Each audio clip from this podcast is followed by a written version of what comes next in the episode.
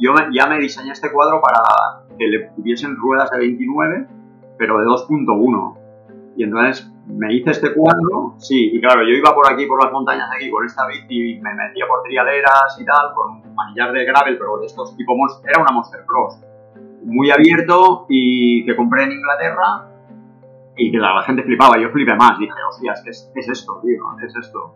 Y al cabo de dos años saqué la marca, en 2013.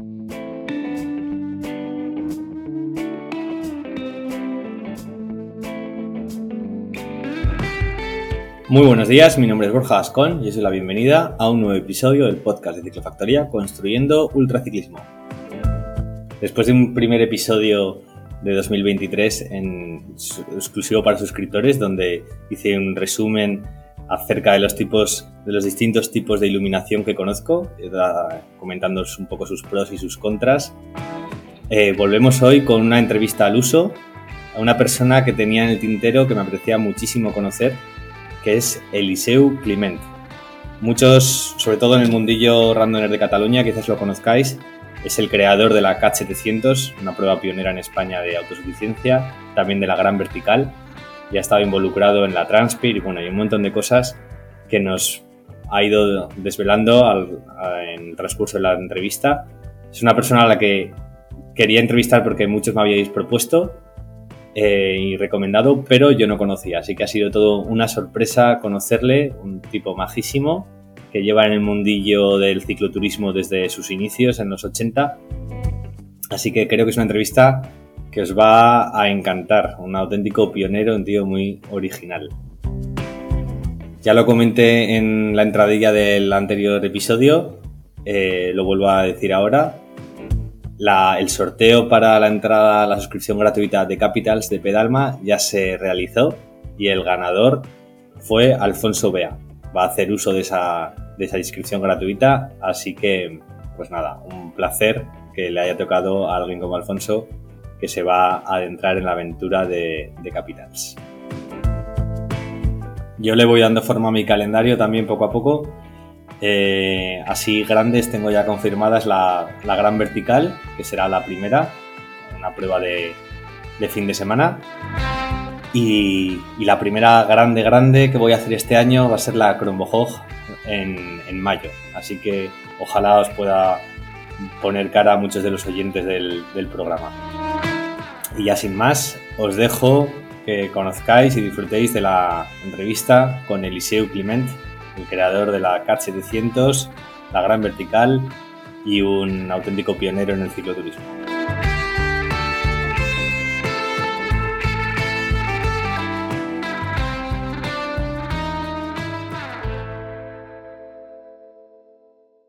Muy buenos días, Eliseu, ¿cómo estás? Bienvenido al podcast.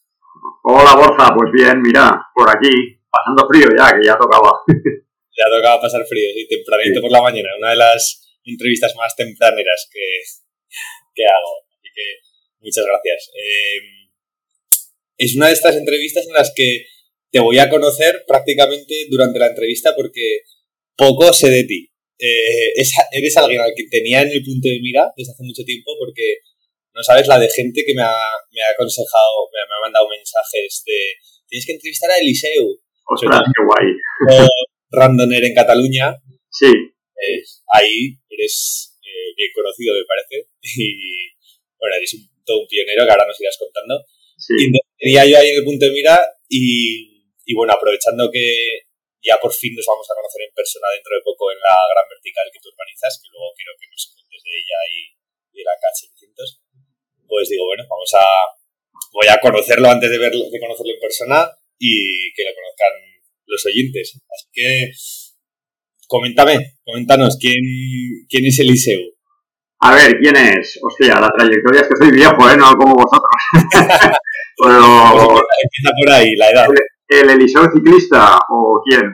Porque mira... no, ¿a qué, te, ¿a qué te dedicas? ¿Qué años tienes? Vale, mira, a, a, ver, yo soy periodista, bueno, soy filólogo, pero hace, mira, ahora este año, hace 30 años que empecé a escribir, a publicar, y he pasado un poco por muchos ámbitos dentro del periodismo, es decir, desde empecé con cultura, crítica de arte, luego como tengo estas dos facetas, una, por decirlo de alguna manera, de intereses culturales, pero otra de intereses, entre comillas, deportivos y de viaje y nómadas, por decirlo así, pues, pues bueno, al final también te vas orientando un poco hacia lo que a ti te gusta, ¿no? Entonces pasé, estuve de redactor jefe de la, de la revista de, la Federación Catalana de Montaña, he, publicado bastante en desnivel, grandes espacios, en Altair también, en Volata, claro, a los, los inicios de Volata pues estuve allí también, estaba, les hacía los itinerarios y un poco también de asesor en los primeros números. Y luego también estuve redactor jefe en la revista Trail, de Trail Running, de correr por montaña, durante bastantes años también.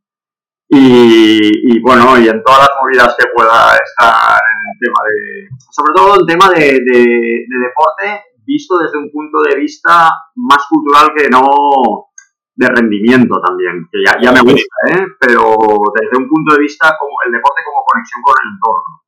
Es decir, que yo no juego al fútbol, pero no me interesa no me interesan los deportes eh, en espacios cerrados, pero en cambio pues me interesa la escalada, he escalado mucho desde que tenía 16 años, la bici en plan itinerario, en plan nómada, la empecé con 14, cuando compré las primeras alforjas. Eh, correr, he corrido bastante, bueno, bastante y bastantes años, larga distancia, pues, pero más como desplazamiento, por decirlo de alguna manera. Ya, ya, ya. Eh, y entonces, ese es el, el esquí de montaña también, ¿no? Para mí son, son facetas que todas estas actividades que te ponen en contacto con, con, el entorno, ¿no? Y que lo vives de una manera diferente según en qué medio vayas o según cómo te desplaces, ¿no? Y, las, has podido aprovechar para tu oficio, ¿no? Periodista. Sí, bueno, al final sí, pero al principio es como una dicotomía, ¿sabes? Es un poco contradictorio. Dices, hostia, pero si estoy todo el día escribiendo y encerrado delante de un teclado y una pantalla, y pero yo quiero estar fuera, ¿no? Y al final, pues bueno, encuentras tu espacio a base de, de meterte hostias, perdón, contra, contra tus propias contradicciones, ¿no? Y sí, bueno, mira, pues publicas algunas guías, eh, eh, bueno, y luego encuentras, que ahora luego lo hablaremos, pero también otros espacios donde poder expresarte de otra manera, ¿no? Y sí, sí. Oye, dices que la bicicleta la cogiste, vamos, eres eh, cicloturista desde los 14 años. ¿Cuál fue tu, tu, primer viaje así que recuerdas eh, que te marcó? Bueno, es que curiosamente, em, digamos, yo empecé la bici de manera un poco hippie. Es decir, con 14 años tú podías hacer dos cosas, ¿no?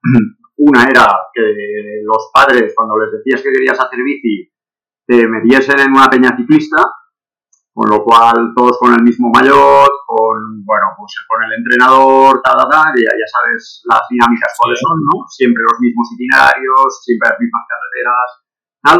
O derivar hacia un rollo un poco más informal, por decirlo de alguna manera, y es lo que hice, porque yo ya estaba en el Centro Excursionista de Valencia, yo soy de Valencia, aunque vivo desde hace 26 años aquí en el área metropolitana de Barcelona, uh, y allí vi que, se hacía un cursillo de cicloexcursionismo. Y dije, hostia, pues esto pinta bien, ¿no? Porque, claro, yo ya andaba por la montaña, había empezado con mi padre, luego, pues claro, con la gente de allí, y, y, me metí ahí, probé, me compré las primeras alforjas con 14 años, el primer vivac lo hice con 14 años, que no dormí toda la noche por el frío que pasa cerca de Teruel, bueno, en Montanejos, en la parte interior de Castellón. Y en diciembre, con un saco de verano, en Sevilla, en el suelo directamente, ¿no? Que ahora pues sería como una cosa muy épica, pero era lo que antes se llevaba así, ¿no? Y... Esa lección, esa lección seguro que antes dura hoy en día, ¿no? Sí, sí, sí, porque aparte ves un poco el contraste ¿no? de, todo el material que hay ahora y, de lo que llevábamos en aquel momento. Es que, digamos, lo que eran esterillas hinchables, evidentemente que nada, ¿no? Y las otras esterillas, estas más tipo aislante, pues había tres que las llevaban, los demás estábamos en el suelo, ¿no? Y, y mira, yo si, si que diga verdad, eh, los primeros viajes que más me marcaron fueron estos que yo digo un poco de proximidad o kilómetro cero porque era el hecho de, de poder escaparte tú con tu bicicleta. Toda la gente con la que iba eran adultos, ¿eh? tenían 10, 12 años más que yo. Yo era el único, yo era la mascota ahí, ¿no? Y claro, y era un poco como decir, hostia, es que soy libre, ¿no? Era mi vehículo de, digamos que yo cobraba esta autonomía a través de, la bici, ¿no? y me marcaron ¿De qué, ¿De qué época estamos hablando? ¿Qué años más o menos? Pues mira, el año naranjito, concretamente, el 82. yo tengo 54, sí, sí. Y, entonces, pues bueno, eh, aquello es lo que yo lo recuerdo con mucha... Bueno, recuerdo, por ejemplo, los primeros, la primera salida que hice de tres días, que para mí, claro, tres días aquello en aquel momento era, hostia, algo más, ¿no? Por el maestrazgo de Castellón y Teruel, y cogiendo un tren a Sarrión y, bueno, todo, todo lo que implicaba de salir en tren, hacer toda la vuelta, volver a Valencia, que llegabas de noche, evidentemente sin las luces que tenemos hoy, ¿no? Eh, con una especie de pilotito que te la enganchabas en el, en el gemelo, ¿no? Y, sí, sí, sí, sí. Y una dinamo, pero dinamo de, de dinamo, ¿eh? De las sí, que friccionaban contra la cubierta. Y, bueno, era, era un, fue un rollo muy chulo, la verdad, porque la gente que hacía eso, en aquel momento, bueno, todos llevaban el, el sol antinuclear, lo de nuclear no gracias, o nuclear no gracias, ¿no? El sol este de Anelun, de la diseñadora danesa y bueno, es que era todo un poco hippie, ¿no? Este momento. Era el momento de que, de que las bicis también servían para reivindicar eh, un mundo antinuclear, ¿no? Ya. Sí, sí. Qué bueno, sí, yo, mis inicios también fueron eh, de ese estilo, parecidos, sí. con alforjas y con mil cosas encima. Claro. Eh, la guitarra. Ah, bueno, ves, yo hasta ahí no llegaba porque no tenía ni idea de tocar nada, pero bueno. Sí, sí. Y cómo ha cambiado todo ahora, ¿eh? Buah. Es una pasada. Es que, claro, la gente que empieza ahora es guay haber hecho todo este recorrido. Porque vas viendo y tú mismo vas madurando en etapas, eh, actualizando material, que yo lo estiro mucho, ¿eh? Es yo, por ejemplo, todavía, lo que pasa es que no las uso, pero todavía tengo el segundo juego de Alforjas, eran del 97, es decir, las otras las estiré del 82 al 97. y las del 97 eran unas Orlier, pero las back roller, hay las front roll más pequeñitas que las llevaba detrás porque me sobraba espacio para meter todo lo que quería para irme en el mes de vacaciones que tenía en el trabajo, ¿no? Y bueno, y entonces vas viendo así cómo va cambiando todo el material y cómo va evolucionando. Y es guay, ¿eh? Tener esa perspectiva. Sí. Pero bueno, Sí, sí, Oye, ¿y el primer viaje largo? ¿Has hecho así alguna cosa, no sé, eh, espectacular de un mes o algo así? Pues el, el primer viaje largo lo hice con 20 años o 21, porque, bueno, a ver, largo, sí, eh, la Transpirenaica. Ah, sí, sí, sí. Con mountain bike. No, no, no, no, con bici de carretera, pero era la, bici que mis padres me compraron, que era una Peugeot de acero, que tenía mucho paso de rueda, eh, y me la compraron de segunda mano de un amigo suyo que ya no la usaba. me la compraron en el, 81, yo en el 82 ya empecé a hacer bici regularmente, y esta bici la estiré para todo, cuando digo para todo es para todo, para hacer cicloturismo, bici de carretera con tiradas largas, eh, todo hasta el 97 que me compré una bici de carretera que dije, joder, esto pesa poco. Pero para mí aquello que pesaba 12 kilos, cuando la aligeré a base de montar más ruedas con bujes campañol o no sé qué cuántos, pues pesaba 12 kilos. Y, pero era la bici que yo he usado para ir a África, para irme por para ir por toda Europa, para hacer tiradas de más de 300 kilómetros a, medias de, que no sacaré ahora eh, es decir, que para mí era la bici todo uso, ¿no? Aparte que luego a mediados de los 90 pues me monté una bici de montaña, ¿no? Pero aquella bici era, entonces le cambiabas las ciertas, pues yo por ejemplo cuando hice la Transpirenaica, se lo propuse a un amigo, digo, hostia, me gustaría hacer esto y tal, y ya me había hecho, hecho la lista de puertos, me había comprado todos los mapas Michelin, que eran los que molan para estas cosas, me había hecho toda la lista, la lista de todos los puertos por donde quería pasar, y, aquel chico pues me acompañó con otros más, que al final se lo dijo a otros, y, fue chulo, fue chulo, porque claro, por ejemplo, ahora no te plantearías salir a Andorra por, por el Port de Cabús, que es para bajar a Tor, con un diluvio universal, un granizo que nos cayó con, con la bici de carretera, con alforjas y la tienda y tal, ¿no? Pues bueno, salí, salíamos por ahí eh, con otros tramos de tierra que hicimos, pero que en aquel momento no pensaba, bueno, yo de hecho, la bici, la Peugeot esta, incluso la usaba por pistas, ¿no? Porque Ya, por detrás de montañas, El valle ese que dices, el que baja a Tor, sí, de Andorra, ese es mágico, esa zona, ¿eh? esa es bestial. Pues sí, sí, yo, yo paso bastante por ahí, me gusta, me gusta. Y igual cada verano no, pero cada dos veranos o así alguna vuelta y me gusta tanto bajarlo como subirlo, ¿eh? Y Yo descubrí hace, me parece que fue hace cuatro años, que fui a ver la, la Vuelta a España a Andorra, sí, y, pero me cogí un tren desde Zaragoza, me cogí un tren a Pamplona, y entonces me hice el Pirineo hasta Andorra, qué guay. y, y crucé por ahí, que no conocía esa zona. Y a quien no la conozca, se lo recomiendo desde aquí, visitar el pueblo de Tor, que bueno, que tiene además una historia ahí, Con toda la matanza que hubo allí, toda la historia. hay los bandoleros, bueno, los Sí. bandoleros, los, los Contrabandistas.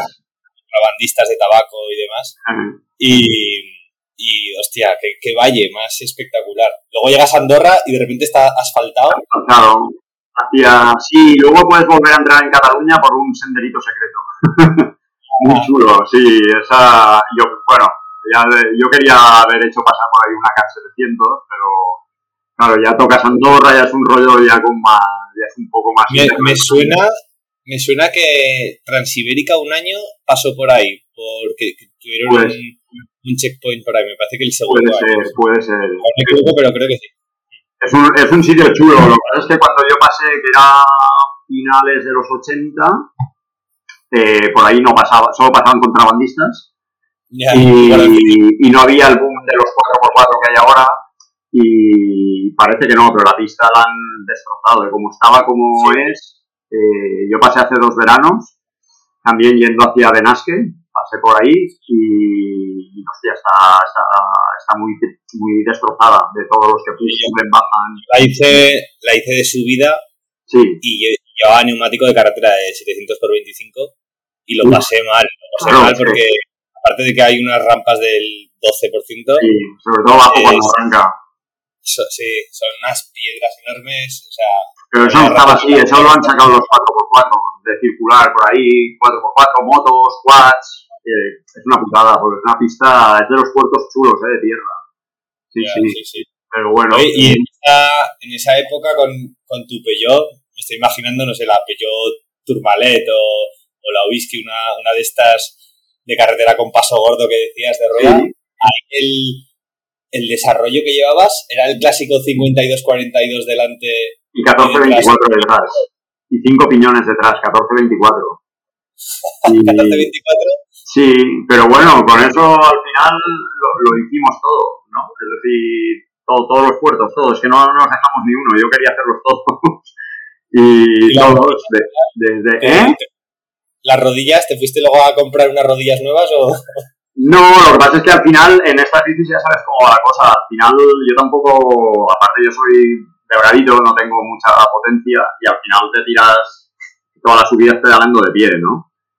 Pero, pero bueno, y para mí fue un gran adelanto porque al cabo de unos años a, esta, mis- a este mismo amigo y a unos más, a dos más, les propuse de ir a hacer, ese fue, digamos, como el, via- el primer viaje así más largo, de ir a hacer un- una vuelta por los Alpes, también me había coleccionado puertos.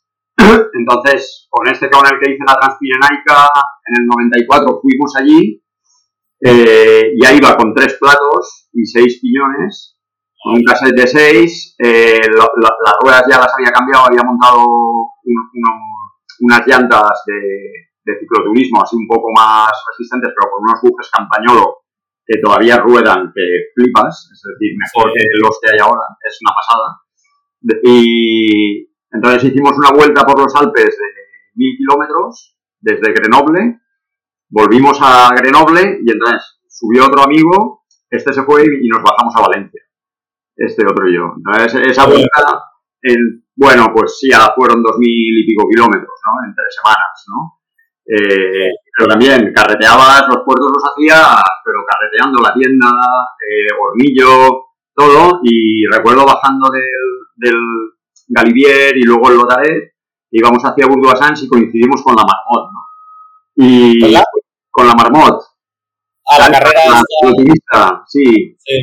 Y nos metimos allí, este y yo, en un pelotón, claro, ya llevábamos kilómetros y tal, y nos dijeron, a ver si podéis, y sí, sí, llevamos al pelotón este, como iba ya no bajada y aparte vas con las alforjas más cargados, pues íbamos, los llevamos hasta el pie de puerto del Alpe d'Huez y nosotros nos quedamos allí en el camping de Burgos.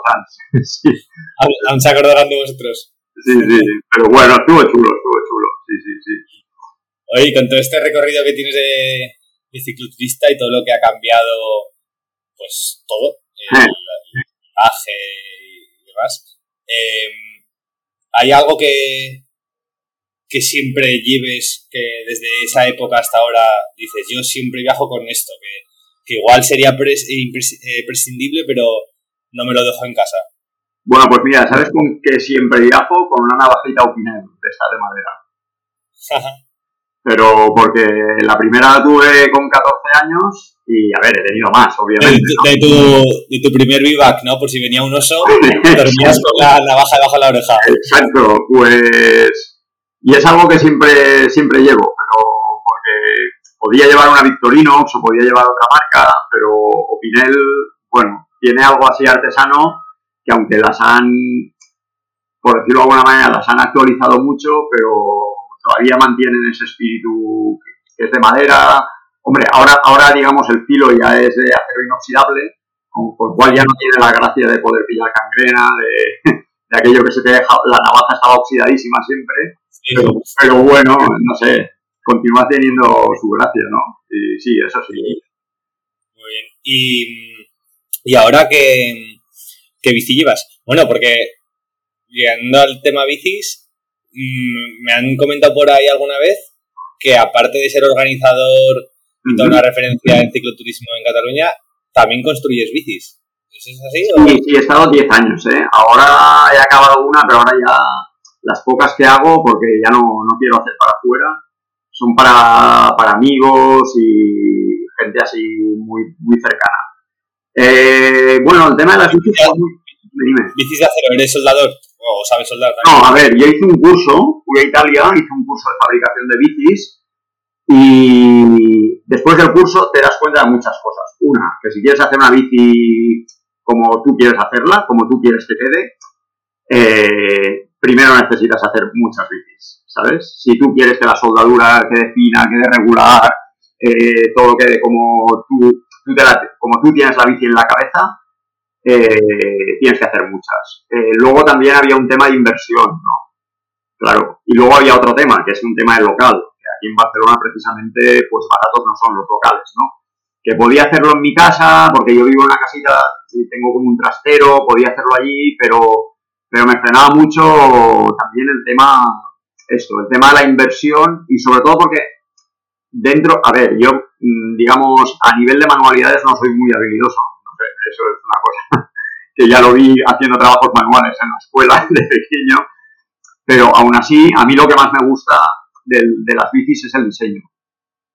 Eh, entonces, eh, digamos que, que toda- todo se ponía a favor de que dijese, bueno, pues yo las diseño y busco un fabricante que, entonces, Ah, mira. Claro, claro, claro. Entonces, he estado 10 años trabajando con unos fabricantes artesanos en Italia. Entonces, yo les pasaba, bueno, iba cada año y tal, pero aparte yo les pasaba el diseño, tal como quería. Y al final, pues la cosa iba por ahí, ¿no? Luego cuando yo recibía el cuadro, pues la llevaba a pintar también a un pintor que tenía, discutía, bueno, la pintura la discutía también con el cliente, tal. Eh, yo le proponía el montaje, la montaba yo, eso sí, en una tienda las montaba yo. Y, y la cosa era esa. El tema de las bicis te explico cómo surgió, porque fue una cosa muy curiosa. Eh, es decir, yo hubo un momento que, que dije, es que este mundo no va bien. porque, claro, si tú con una Peugeot de acero eh, de toda la vida, pues yo qué sé, yo cruzaba la Sierra Maestra, por ejemplo, en Cuba, ¿no?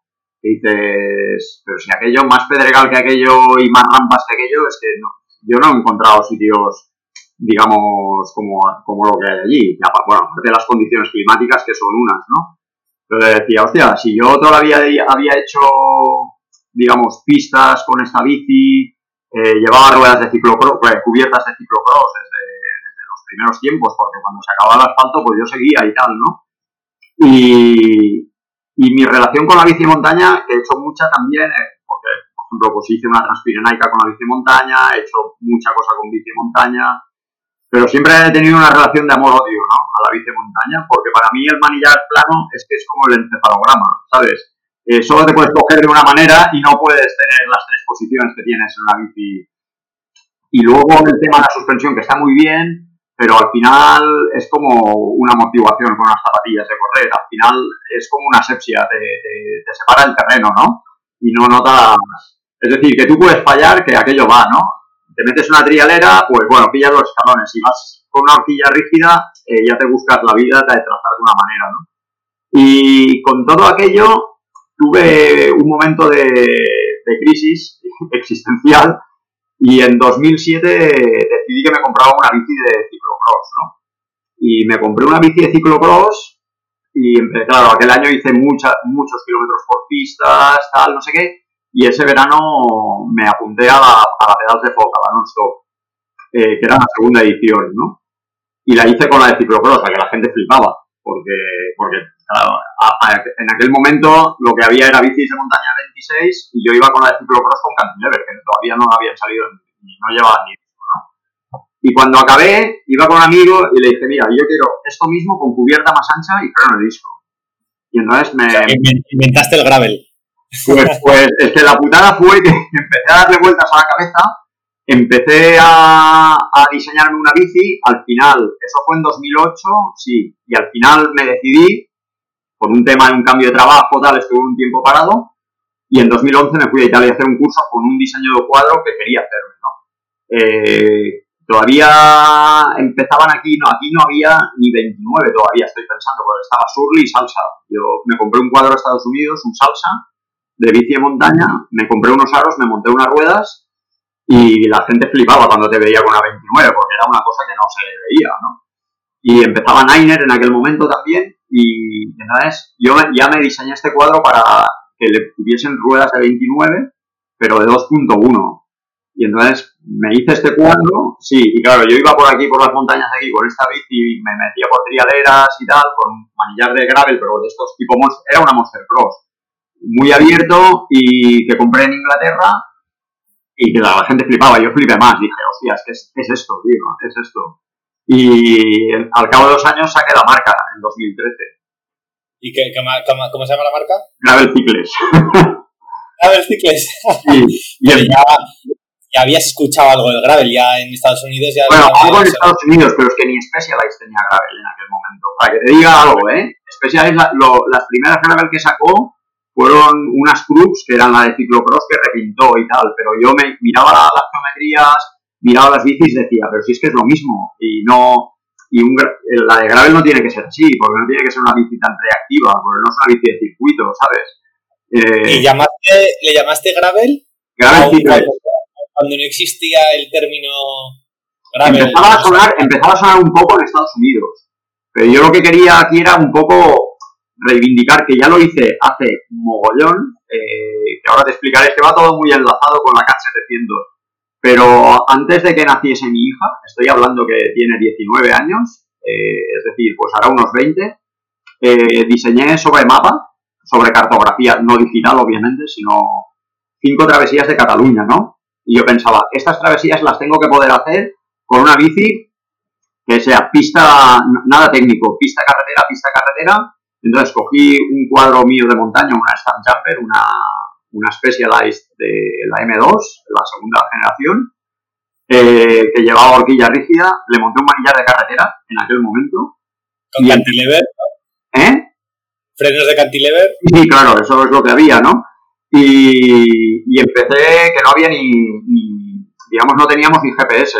Y, y, y, cuando hacías una guía o hacías un itinerario era por, por notebook, ¿no? Llevabas la libreta y el boli, allí en el mayor, ibas, ibas cada, cada cruce ibas tal, y luego ibas poniendo los parciales a cero del cuenta kilómetros, y, y, empecé así, y, pero con esta bici, porque yo decía, es que es una bici así como una de ciclocross, ¿no?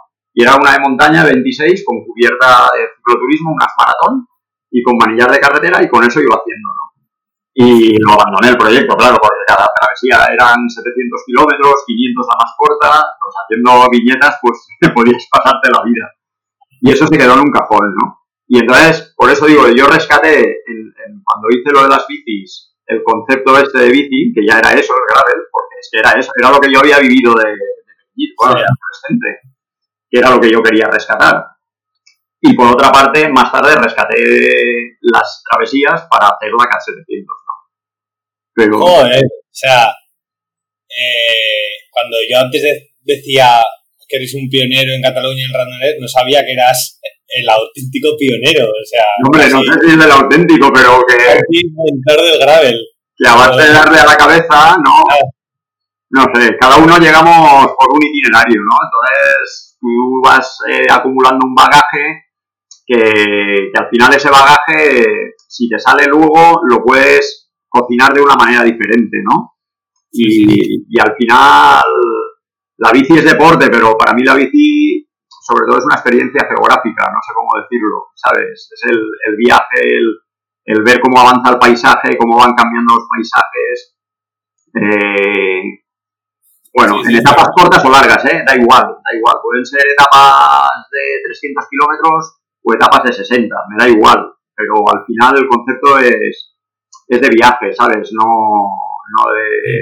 Bueno, a ver, que hemos hecho deporte todos, ¿eh? Con la bici, pero bueno, y entonces esto lo aplicas a todo, no sé. ¿Y por qué has dejado de, de lado un poco la marca? Porque he dejado, a ver, por dos cosas. Una, porque comercialmente yo soy un cero a la izquierda, así de claro. Es decir, eh, durante todos estos años la gente ha quedado súper contenta. De, hecho, tengo clientes que, bueno, que nos hemos hecho súper amigos. Por ejemplo, pues estos últimos años, los viajes que he hecho en verano, íbamos cinco o seis, eh, todos llevaban bicis mías y era gente que alguno lo conocía, pero la mayoría era gente que, que han aparecido en mi vida pues a, través de o de la CAT 700 o que han venido para pedirme una bici y tal, y luego eh, ese contacto lo tienes, ¿no? Pero aún así, eh, mira, no sé, yo he visto, hay varias cosas. Una, que claro, no es mi trabajo principal, eh, claro, yo soy periodista y me paso el día pues escribiendo, haciendo fotos, tal. Eh, que bueno, eso no, no, es el problema, pero el, hay un tema también que yo he visto que aquí la, cultura del, del, hecho a medida mmm, todavía no ha entrado, ¿sabes? Y cuando viene gente que te discute que, hostia, pero es que he visto una que, una, yo qué sé, lo que sea, la marca que sea, que por 2.500 tengo tal, digo, oye, no, no, no es problema, te vas y te compras esa bici, ¿no? Eh, eh, no sé, para mí es que tiene un valor que aquí la, la gente cuesta mucho de que, de que, de que, ¿sabes?, de transmitir este valor, ¿sabes? Porque para mí el, el hecho de hacer una bici a medida no es solo eh, ponerme al servicio del cliente, sino es tra transmitir a través del diseño lo que tú llevas dentro también, ¿sabes? Y eso para mí es muy importante. Es decir, yo cuando he hecho bicis, por ejemplo, a gente de Soria, que allí hay unas cuantas bicis mías, igual habrá cinco o seis, eh, pero pienso en su paisaje. Entonces no tiene nada que ver eh, circular por las pistas de concentración de Soria que circular, eh, yo qué sé, por el Pirineo, ¿no? El tipo de bici, eh, bueno, tiene, es sensiblemente, y, tú es sensiblemente diferente la geometría, según también ellos lo que quieran hacer, pero, pero, pero sobre todo es que tú piensas en ese paisaje, ¿no? Cuando dices, hostia, ¿cómo, cómo te sentirás circulando por, por aquellas pistas que son paisajes abiertos, eh, regulares, tal, ¿no? O gente que es, pues, se encuentra en espacios más ratoneros, por decirlo de alguna manera, ¿no? Pues igual la bici o si, bueno, hay muchas cosas, si la cargas, no la cargas, qué tipo de bolsas llevas, que no, todo eso, para mí yo lo tengo en cuenta. Eh, bueno, sí, sí. sí. Mira, te recomiendo, supongo que lo conocerás, a Andrés Arregui de Madrid. Sí, sí. Pues le, bueno, habrás, igual hasta la conoces en persona, pero le hicimos una entrevista aquí en el podcast hace unos cuantos meses. Ah, sí, pues la rescataré, la rescataré. Que te, te gustará. Sí, Vale, guay te iba a preguntar cuál es tu, ahora con el paso del tiempo, ¿no? Desde que empezaste en el 82 ahora, en qué tipo de bici se ha convertido tu bici ideal, pero vamos, ya me lo has dejado más que claro. Una con características gravel sería lo que... Mira, mi bici ideal eh, es curioso porque yo tengo dos, tengo bastantes bicis, ¿no? Pero tengo como dos preferidas, ¿no? Que una es, es una gravel más, lo que se entendería por gravel convencional, con un paso de rueda normal y tal, pero esta, por ejemplo, si yo voy a hacer un viaje en carretera, llevo esa bici. O... Perdona, convencional hablamos, por ejemplo, un paso de rueda de 700 por 40 o 42. Como no, de cabe 44 ahora mismo, 44, 45, depende de la marca. de Si ya la hice para que le pasase esto. Y es una bici con la que yo puedo hacer un viaje por carretera y, y guay, ¿eh? Con cubierta de 28, 32, 30, depende, ¿no? de lo que vaya a hacer. Y, entonces, y, luego tengo la que yo llamé Nomad, que es como un camaleón, que es una bici, pues eso, que le pasa 2.25 de cubierta, eh, que es más larga, que es más estable, que es la que uso para todo. ¿eh? Si me voy de viaje un mes por pistas y tal, pues por ejemplo, si el año pasado me fui de, del Delta del Ebro a, a Picos de Europa y luego volví a casa, pues es la que me llevé porque al final es, es, que es una bici que es muy estable cargada, incluso cuando la, uso de bici en montaña también. Lleva manillar ancho. Eh, son estas dos bicis. Eh, claro, luego puedes estirar más a la bici de carretera, pero si yo me tuviese que quedar con alguna, hombre, pues igual te diría la normal, la, la, de, la Monster Cross esta, ¿no? Que con esta haces todo, ¿no? Pero... ¿Y desarrollos? Eh, ¿Has pasado al monoplato o sigues biplato? Ah, no, no, yo es que me he pasado al modo plato hasta en la de carretera, que la gente flipa. Sí. sí. Uh, ¿Y llevas 1.12? ¿Llevas en carretera? No, no, no, yo no, llevo 1 por 11, llevo un plato de 44 y 11.36 detrás, un cassette ligero y ¿qué? Pues tienes buenas piernas, ¿no? Porque... No, no. 6. Mira, equivale, te lo digo porque equivale a un, a un 50-13, lo más largo, que es el segundo piñón por abajo, 50-13, y por arriba un 34-28. Ya, bien. Que está bien. Bueno, si vas a hacer la transpirinaica con, con peso, eh, no importaría llevar un par de piñones más atrás o, pero, ¿sabes qué pasa? Que también cuando vienes de pedalear de una manera, aunque te vayas transformando, te queda es decir, te queda el recurso ese que lo tienes en stand-by. trancado, vamos.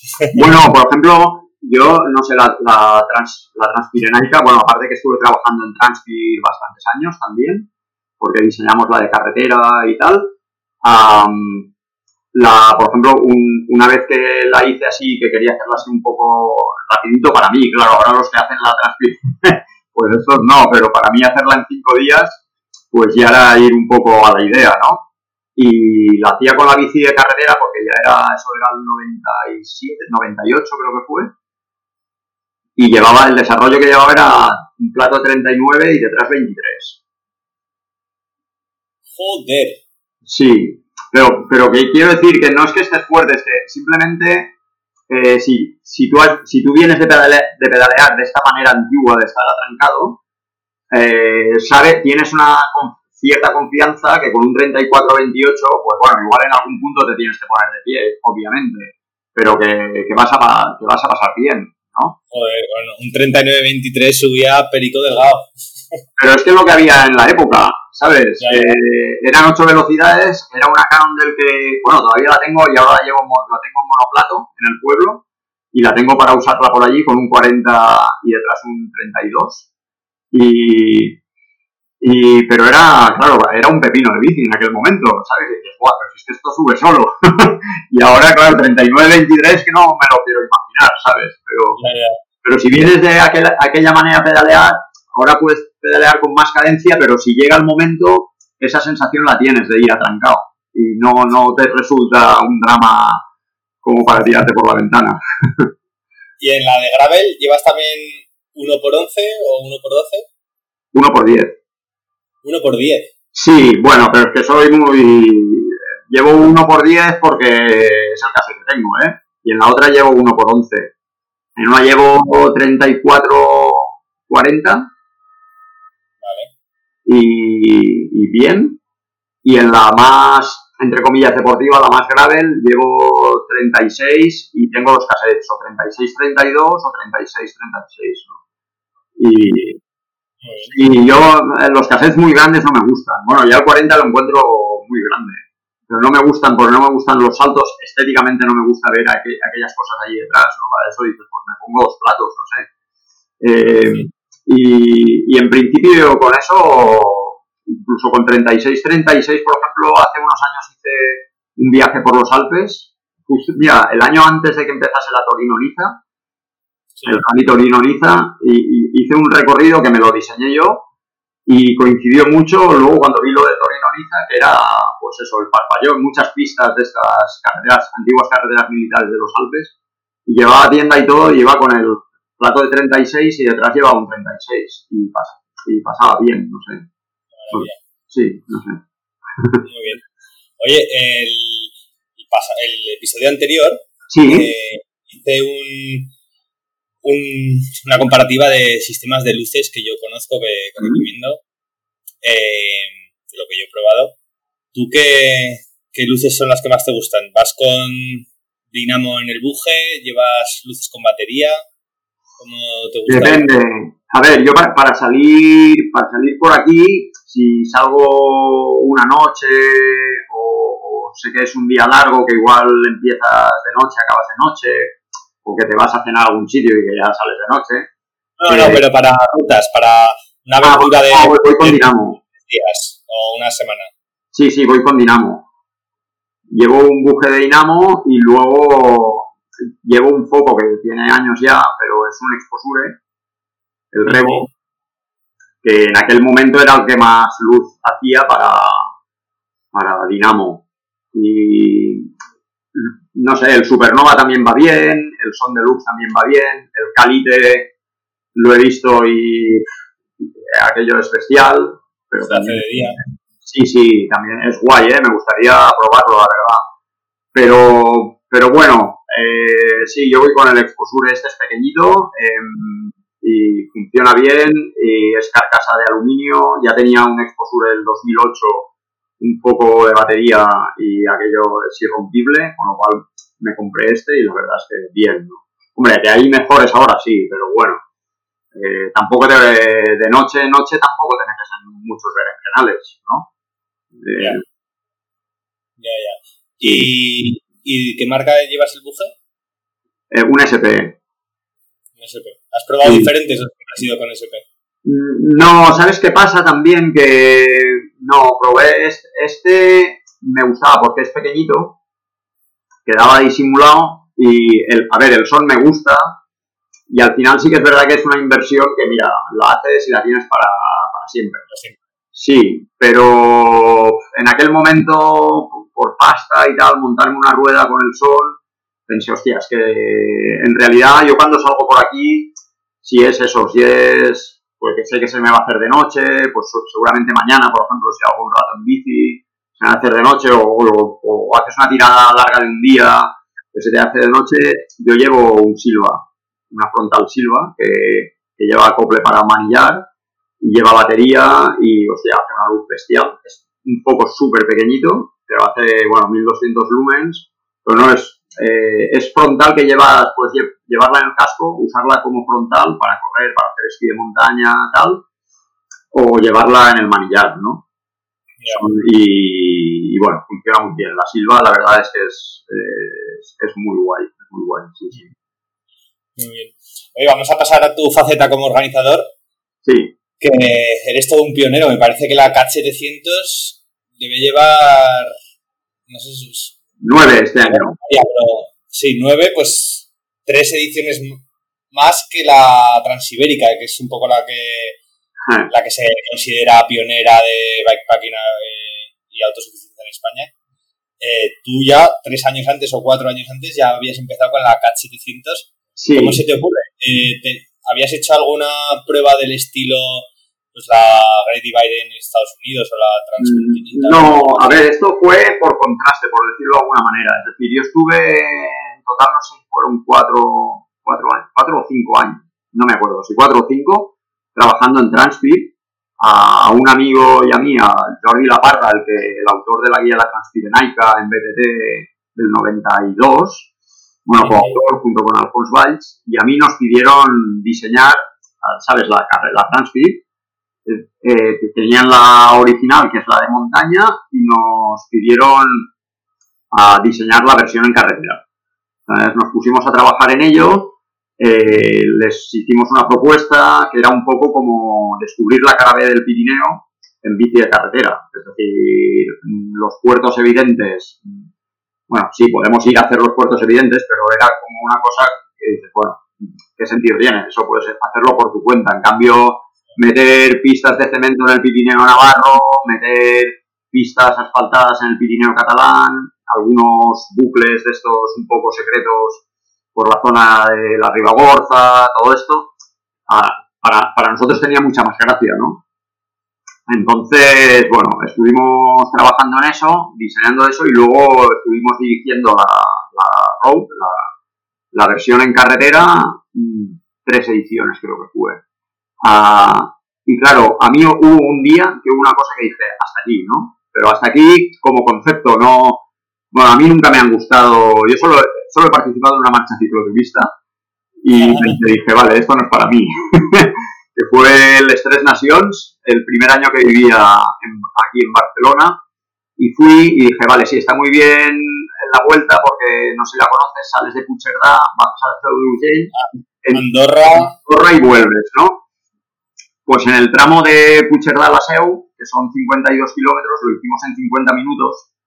Eh, y yo pensaba, pero a ver, sí, digo, esto es una locura, ¿no? Es un pelotón, todos allí apiñados, eh, una histeria, eh, uno que se cayó por detrás, eso que dice, pues aquí nos metemos una hostia todos, pero que flipas.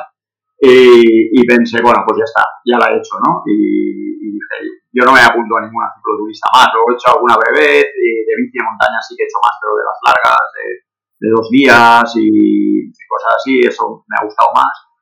Pero bueno, el caso es que aquí hubo un día que teníamos un, un habituallamiento en Roda y Sábena y a la entrada del, del, pueblo y yo les decía a la gente que venían de la road, yo estaba llena de habituallamiento, digo, si queréis podéis pasar a tomar un café al bar que estaba justo enfrente, ¿no? Y no, no, se comían los tres trocitos de sandía, eh, un poco de frutos secos y salían, ¿no? Yo pensaba, es que esto no es justo. Eh, estamos pasando por un pueblo, estos paisajes son de la gente de aquí y es que no estamos dejando nada, ¿no? Y entonces, con eso empecé a darle a la cabeza y dije, y aparte esto no es un viaje porque la gente no se entera ni por dónde está pasando, ¿no? Y entonces con todo eso me rescaté estas cinco travesías que te digo que había empezado a diseñar y que las dejé en un cajón. Y eso se juntó con que yo quería, digamos, hacer una prueba que eh, representase a la bici que yo estaba haciendo, que era la Monster Cross esta, la Nomad, eh, y decía, este, eh, esto tiene que ser que era la heredera de aquella bici que yo me había montado hacía en aquel momento, pues, no sé cuántos años, y, entonces todo, bueno, digamos que fue una conjunción de astros, ¿no? Y dije, vale, pues voy a montar una prueba que sea en autosuficiencia, que la gente se lleve los trastos, eso de que llegues a un hotel y tengas tu bolsa allí y que la gente llevaba bolsas de, eh, pues, petates de 60 litros con todo y cada mañana salían eh, con todo limpio y, y, con todos los recuperadores y todas las historias estas. Pues como que no. Más agenda personal y demás, ¿no? Sí, pero eso que dices, no, este, la sensación de viaje no la tienes. Entonces eh, se juntó un poco el, mi bagaje como cicloturista con querer, eh, con el contraste con estas carreras que yo decía, estas pruebas a mí no me interesan, ¿no? y, y, luego con querer adaptarla a esa bici que era la, mi bici total, ¿no? Por decirlo de alguna manera, que podías transitar por todo el territorio, asfalto, tierra y tal, ¿no? Y entonces rescaté esas cinco travesías y al final la que encontré más solitaria, que era la CAT 700, que va siempre por la frontera entre, bueno, va, por Cataluña, pero va tocando la frontera con Aragón. Y es la más larga y la más solitaria. es la más solitaria porque no tocas ni polígonos industriales, tocas todo un, espacios rurales muy chulos y sobre todo, era la otra cosa que quería poner un poco en valor, es que Cataluña tiene, bueno, pues como Aragón, que tenemos digamos, un condensado de paisajes en muy pocos kilómetros, ¿no? Con lo cual, en, la CAT 700 quería expresar esto, ¿no? ¿Cómo puedes pasar de la alta montaña a cota cero en el mar en cuestión de tres días, ¿no? O cuatro, si quieres, ¿no? En plan tranquilo, ¿no? Y por medio tienes toda la gradación de paisajes, ¿no? De secano. ¿Siempre, ¿Siempre has mantenido el mismo recorrido en estos nueve años? No, no, no. Es decir, ningún año ha sido el mismo recorrido cada año hay cambios. Y ha habido años que han habido más cambios, porque, es decir, a mí no me gusta repetir recorridos, y como a mí no me gusta repetir recorridos, no por nada, pero no encuentro sentido a repetir recorridos, ¿no? Es decir, hombre, cuando tienes una hora y media y sales de casa porque tienes una hora y media, pues tienes lo que tienes, eso está claro. Pero, pero, hostia, el tema del viaje y el poder explorar y el poder descubrir y el poder maravillarte también es gracias a, siempre incluir novedades, ¿no? y entonces, cada vez que introduces novedades, a ver, el recorrido madre es el mismo, pero pues unas veces cambias un 5% o un 10%, o en la quinta edición cambiamos un 50% del recorrido, es mucho. A nosotros nos implica, claro, muchas horas de mapa, muchas horas de trabajo de campo, eh, poner, eh, digamos, a disposición todo tu bagaje que tienes de, haber circulado por, curiosidad propia, obviamente, todos los años por ahí.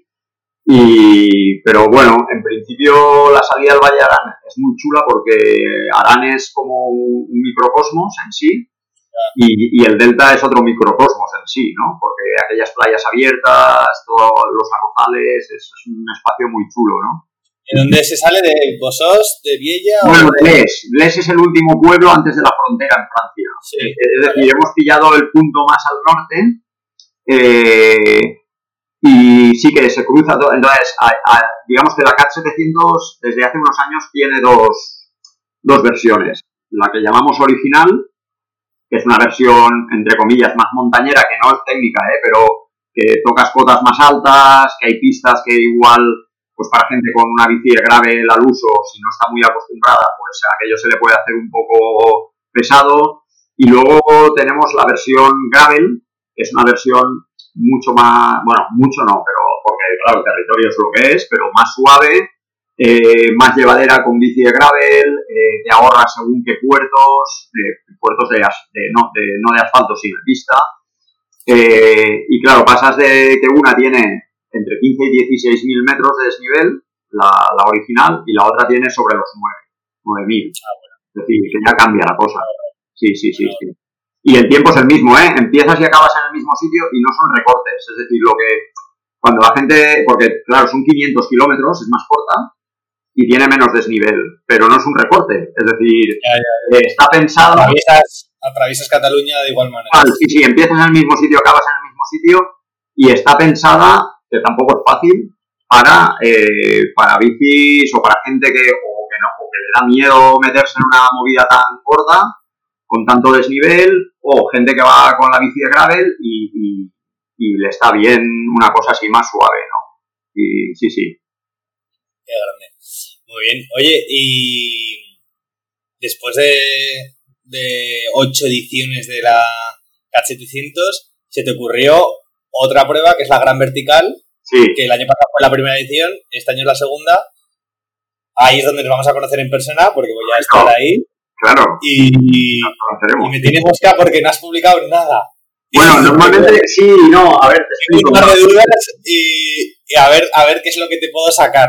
Claro, no, mira, te explico. A ver, en, tanto en la CAT 700, cuando empezamos a organizarla, porque a ver, la idea, la idea surgió de mí, pero yo tenía claro que o sea, que yo mm, no, no, tengo, digamos, ni el material ni ciertas cosas. A ver, tenía conocimiento por haber estado organizando en Transpir todo aquello, la road, la versión en carretera, pero necesitaba como un apoyo logístico, porque claro, estaba solo, entonces hablé con un par de, bueno, un amigo y una amiga, que, tienen una, una, empresa que organiza carreras, sobre todo carreras de orientación, no hacían nada de bici, orientación, correr y tal, que, bueno, eh, y, les propuse eso y como Mónica, eh, Mónica Aguilera, ella había competido mucho, en, sobre todo corriendo, había hecho el UTMB, bueno, quedó segunda, maratón de sables, ganó maratón de sables en, categoría femenina, había muchos raids de aventura pues con el equipo Salomon en su momento, en los años 90, y, yo sabía que si decía tal, que les propondría esto, tengo muy buena relación, y, que, se, que sí, que les encantaría el proyecto y nos metimos, ¿no? Entonces lo organizamos así y, y entonces lo que sí que les dije en aquel momento, digo, hostia, es que yo creo que tiene que ser secreto, ¿no? El itinerario tiene que ser secreto, no por nada, porque a mí esta gente que va a preparar tramos de itinerarios, que esto mm, lo hay en carreras, sobre todo yo lo he visto en, en carreras de trail, ¿no? es que no, no le veo la gracia. Si la gracia es poder maravillarte de un rincón, no que hayas pasado y que sepas que la rampa está allí y ahí voy a apretar y aquí subir un piñón y aquí bajaré otro, ¿no? Entonces, claro, eh, la gracia es el efecto sorpresa de esto, ¿no? Y, y desde el momento en que empezamos con, con la CAT 700, eh, lo, lo, decidimos así. La gente no entendía nada en aquel momento, pero es que no entendía nada de muchas cosas. Eh, ahora volveré a la gran vertical, ¿eh? te lo digo para que, por, por, cómo ha evolucionado todo también, ¿no? No entendía que no les pasásemos el track hasta una semana antes, ¿no? Eh, no entendían que, que, tuviesen que llevar, que tuviesen que pagar por llevar ellos los trastos y que no hubiese habituallamientos. Y, y claro, yo les decía, pero tío, ¿tú sabes la de horas que hay detrás de esto y la de horas que nos tiramos sin dormir nosotros. Porque claro, vas con localizador, con lo cual vas viendo la gente lo que se mueve, lo que no se mueve. Es, es una burrada. Y yo acabo más cansado que en Transpit, por ejemplo, porque claro, unas etapas acabas y empiezas cada día. Con lo cual tienes a todo el mundo controlado. Pero aquí, que de repente te viene un figura que la hace en 40 y algo horas, y cuando llegó, eh, por ejemplo, hace unos años llegó Tony Calderón a la mitad, los últimos estaban al lado de la J estamos hablando que con tres furgonetas controlar estos tantos kilómetros es, es, una burrada, es una burrada, hacemos móviles de kilómetros. Y entonces en la gran vertical, la gran vertical... ¿Para qué invitas a Tony? Si ya sabes... No, no invité, llegó y la que este año se ha vuelto a apuntar y, estoy a ver a qué hace, ¿no? Sí, sí, y... Pero bueno, el Carrillo hizo lo mismo, ¿sabes? Entró en Carrillo, eh, claro, entonces, bueno, cuando te llega un figura de estos, pues ya tiemblas, ¿no? Eh, porque entonces sabes que, te desmontará todo, porque entonces hay una furgoneta que se tiene que ir a montar la llegada y, ya está allí, ya se queda allí, con lo cual solo somos dos furgonetas que estamos arriba y abajo por el territorio de noche, de día y tal, ¿no? Eh, bueno, y entonces la gran vertical surgió de, otra cosa, que es que dije, hostia, eh, tenemos una CAT 700 y si la alargamos hasta Valencia podría ser una CAT 1000, ¿no? Y entonces diseñé el recorrido desde el Delta Valencia, pasando por una serie de puntos del interior de Castellón y Valencia que a mí me gustaban y que visualizaba todo el encadenamiento y tal, y fui a hacerlo. Y dije, hostia, pero es que esto es muy chulo, por, es decir, como tiene mucha entidad por, por, él, por él mismo, ¿no? Este recorrido. En cambio pensaba, una CAT 1000, cuando la gente llegue al Delta, bueno, o a, la zona de los puertos de Beceite, estará tan tostadísima que eh, no apreciarán para nada eh, pasar por Peñagolosa, pasar por Espadán, pasar por la Serradita, en la costa, pasar por la Calderona, es decir, entre, entre el Delta y Valencia pasábamos por cinco parques naturales, ¿no? Es súper guay. Y entrar a Valencia por el Turia, eh, completamente libre de tráfico, por una pista de gravel, joder, es que es muy guay, ¿no? Y dije, es que esto lo tenemos que montar como un recorrido de fin de semana y tal, ¿no? Entonces fue cuando, claro, le teníamos que dar un, nombre nuevo y como venía de norte a sur, pues le dimos, nos inventamos la gran Yo sé que el año pasado fue de norte a sur, del Delta a Valencia, pero este año me parece que la hacéis circular y ah. No tengo ni la menor idea. Eh, ¿Circular hacia dónde? ¿Hacia Beceite y, Aragón? ¿Hacia norte, hacia Cataluña? ¿Hacia ¿Cómo se hace? te explico un poco. Bueno, ya sé que tú quieres sacarme cosas del recorrido, que, no pasa nada, que ya te lo diré, ¿no? eh, nos dimos cuenta que, claro, que, si tú lo haces en línea, que es, al final es un viaje, y en línea tienes más sensación de viaje y tal, y es muy chulo, pero que, claro, al final estás pedaleando dos días y medio si apuras el tiempo y, estás pidiendo dos días libres, de, con lo cual eh, proporcionalmente es, exagerado. Dos días, de, pedirte dos días de, entre comillas, de vacaciones o de permiso en el trabajo para pedalear dos días y medio, ¿no? Entonces dijimos, hostia, es que una ruta, un itinerario de este, de este calibre, de fin de semana, pues tiene que ser circular para que la gente pierda el, mínimo tiempo posible. Y es por, lo que este año la gran vertical pues no es tan gran vertical como gran circular. y entonces, bueno, sí, a ver, tocamos algunos puntos emblemáticos, pues es, son el Sports, los puertos del aceite, es, Morella, es Peñagolosa, es la costa y vuelve a posta. Eh, y bueno, ahí me da una pincelada, ya se me da una pincelada que ahora ya te puedes empezar a calentar los cascos como lo unes todo eso, ¿no? Y luego dentro, eso es, digamos, como es lo mismo que la CAT 700, hay un recorrido que es el original, que es este largo, y un recorrido, hay un par de recortes por, donde tú te puedes, tú eres libre, es decir, tú llegas allí, no te ves con con ganas de enchufarte más, pues te tiras por allí, ¿sabes? Y luego vuelves, puedes volver a pillar el original o no. Eh, entonces, aquí es un poco hacértelo a tu medida. Y eso nos funcionó súper bien el año pasado porque, claro, eh, la gente podía salvar la zona de Peñagolosa, que la hacía subiendo. Este año la hacemos en dirección contraria. Pues, hostia, llegaba a la base y veía todo lo que le quedaba hasta los 1500 metros, pues se iba directo a, por un recorte que habíamos hecho pues hacia Espadán, ¿no? Y, y hostia, tranquilizaba mucho, ¿no? Con gente que veía... Se va, a poder, se va a poder improvisar sobre la marcha. Eh, sí. Hostia, no me... Sí, sí, aquí digamos que es un concepto modular. Es decir, tú cuando llegas al punto donde se bifurca, decides irte por un lado, ¿no? O, por ejemplo, el año pasado estuvo haciendo mucho, mucho viento en la parte alta, toda la zona de Peñagolosa, estaba bastante embarrado también porque había llovido y yo estaba por allí arriba y vi gente que llegaba muy tostada, con lo cual lo que les quedaba, porque el espadán, no sé si es pedaleado por allí, pero las rampas son guays, pues es, pues estando en Zaragoza te queda relativamente cerca y es, es guay. Y entonces pues les decía, no, cuando lleguéis abajo al pueblo, coged, todos llevan cargados los dos tracks, ¿sabes? Las dos versiones.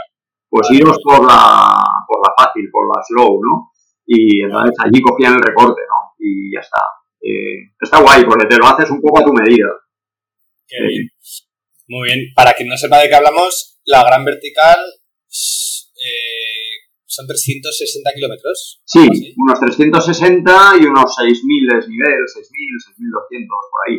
Así de, de este palo, la, la que más renombre tiene es la Traca en Girona. Sí y, esta le da, la, supera en cuanto a, dureza bastante. Ah, sí, pero tienes que pensar una cosa también. Eh, la traca es una es competitiva. Allí van gas a fondo. Gas a fondo es otra historia. Eh, yo conozco el ambiente ciclista de Girona porque tengo muchos amigos, he ido a hacer bastante gravel, conozco bastante. Y allí se lleva otra, otra historia en la cabeza. Incluso desde luego. Este, el año pasado estuve ahí viendo el ambiente y parece una, una carrera UCI. sí, sí, pero eso en todo, ¿eh? es que incluso en salidas informales la gente va a fondo, ¿no? Y dices, hostia, eh, no sé, yo hace unos años hice la, la Pirinexus, la non-stop, y hostia, es que salíamos rodando a 30 y algo por el carril bici aquel, por la vía verde aquella cara arriba, ¿sabes? Que dices, hostia, eh, bueno, guay, porque luego de aquello se estira mucho, pero, pero el concepto es, claro, tanto la, la CAT 700 como la Gran Vertical, de hecho el público no es el mismo que, eh, que va una traca, eh, tampoco lo vendemos igual, porque nuestro mensaje es otro, ni hay épica, ni cuando hay épica le puedes poner toda la épica que quieras, pero eh, no, no la hay porque para nosotros es un viaje, más o menos duro, pero es un viaje. Entonces, el, tipo de público que te viene es otro.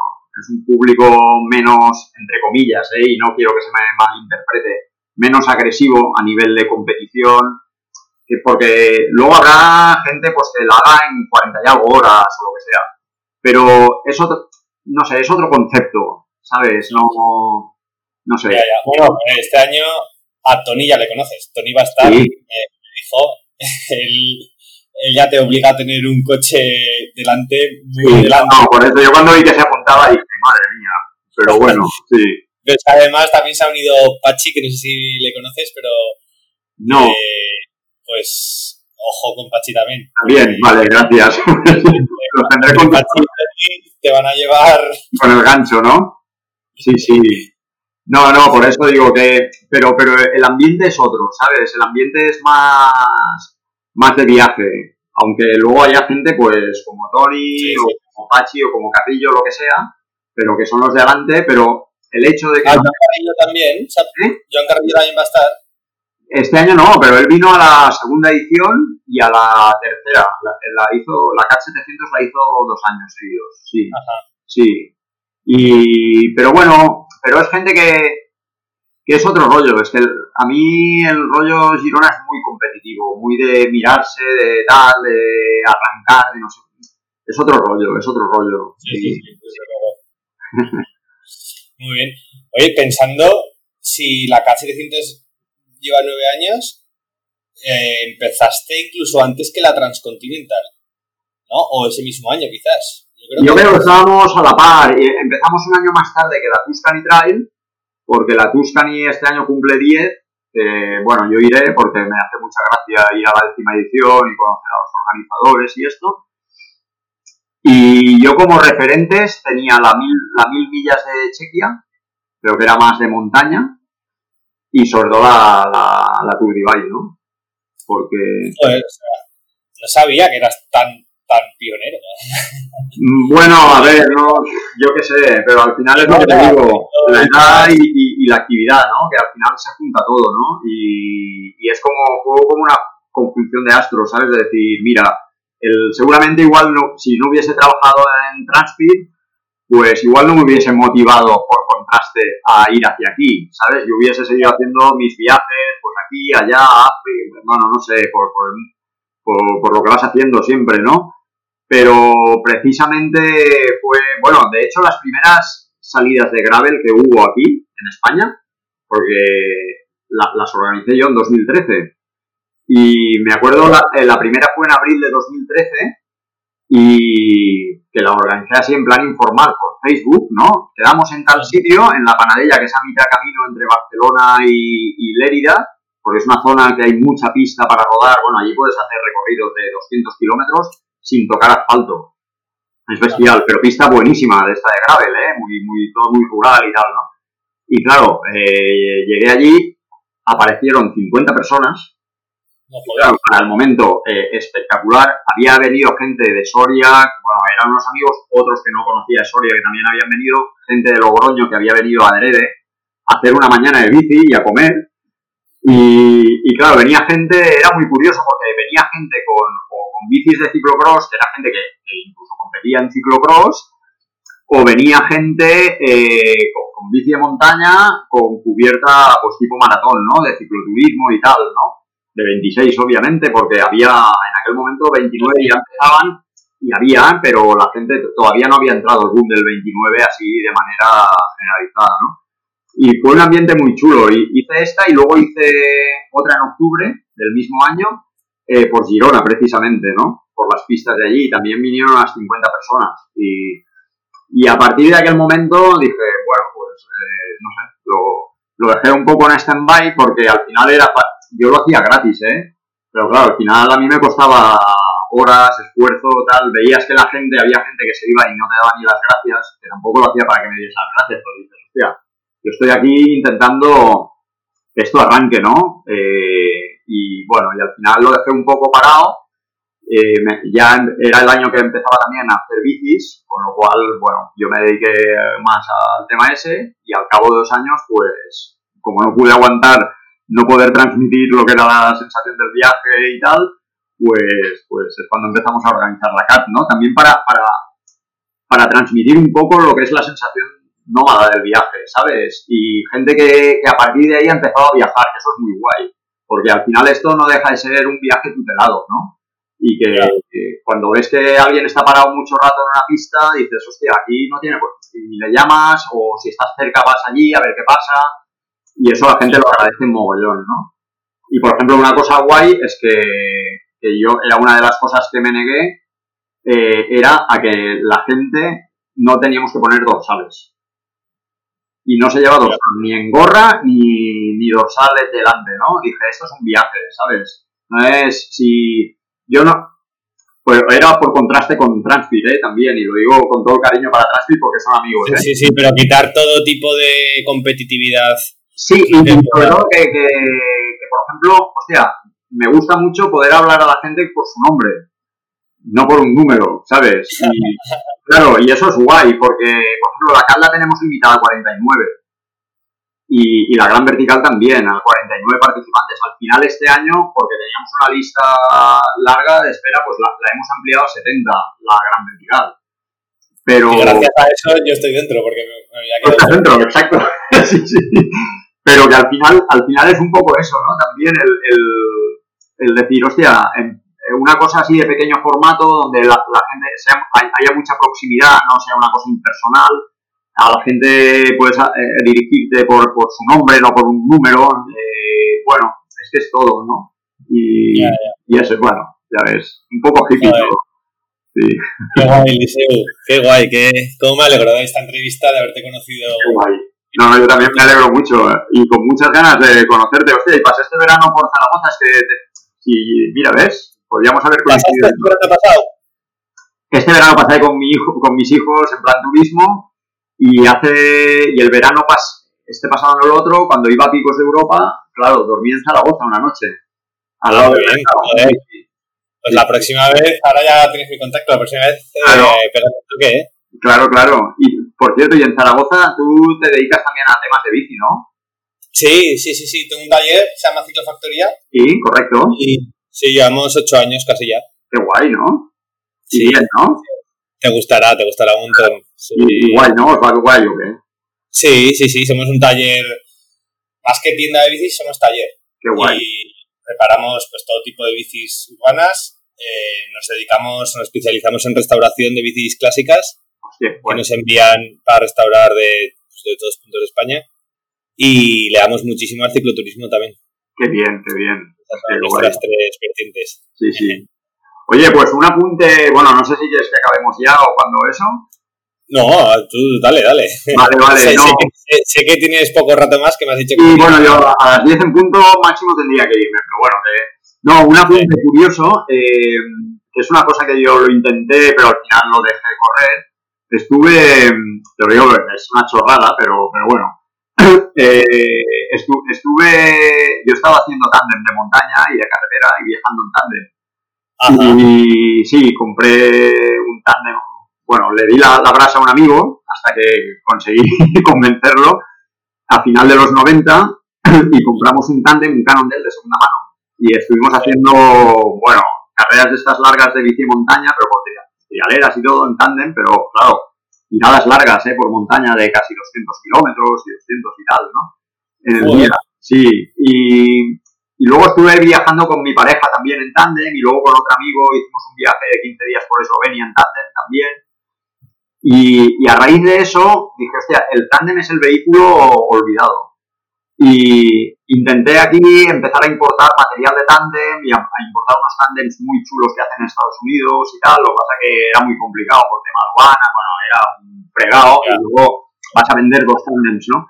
Pero yo reivindico el tema del tándem como, como un vehículo bestial, de una sincronización de por todo, ¿eh? Si vas con, con un amigo, porque una la proximidad, luego la sincronización, luego que si los dos más o menos tienen la misma forma física, puedes ir Sí, bestial, ¿no? Y, pero tanto por pista, de hecho me diseñé un tándem de gravel, tipo Monster Cross. Lo que pasa es que sí, al final no, no, no me lo hice porque luego es, es mucha pasta todo esto. Bueno, es que pasaría la vida haciendo sí, y haciendo inventos, ¿no?